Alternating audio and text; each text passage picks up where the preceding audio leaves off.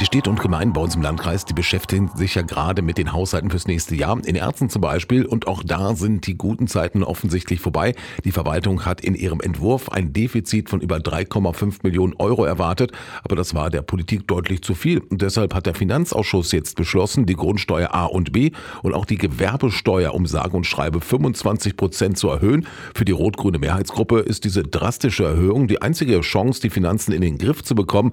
Vor allem auch vor dem Hintergrund, den über 15 Millionen Euro teuren Grundschulneubau in Großberkel und den rund 10 Millionen Euro teuren Rathausneubau bezahlen zu können, sagt der Finanzausschussvorsitzende Frank Pog von der Partei Die Linke. Wir machen das nicht gerne, aber die Investitionen, die wir in den nächsten Jahren tätigen, insbesondere die beiden Großprojekte, führen dazu, dass wir eben einen erhöhten Finanzbedarf haben. Und investieren kann man auch nur, wenn das Cash stimmt.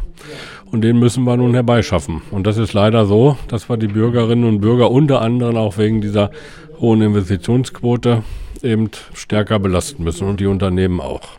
Wenn wir die Steuern so erhöhen, dann fehlen uns nach Plan bis Ende 27, glaube ich, noch 850.000 Euro.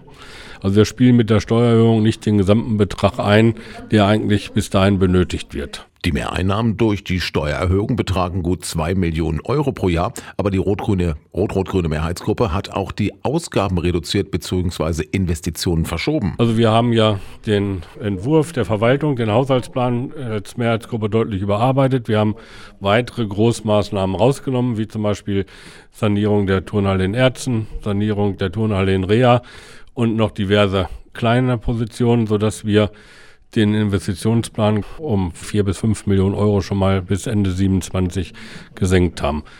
Da sind auch kleine Positionen wie ein Panel für die Grundschule dabei oder Sonnenschutz für Kindergarten. Auch solche Positionen sind eben darunter und auch eben die eben von mir erwähnten großen Positionen. Und auch die Verwaltung soll sparen und der Politik entsprechende Vorschläge machen. Gegen den Haushalt hat allerdings die CDU gestimmt, weil sie die Steuererhöhung für falsch hält.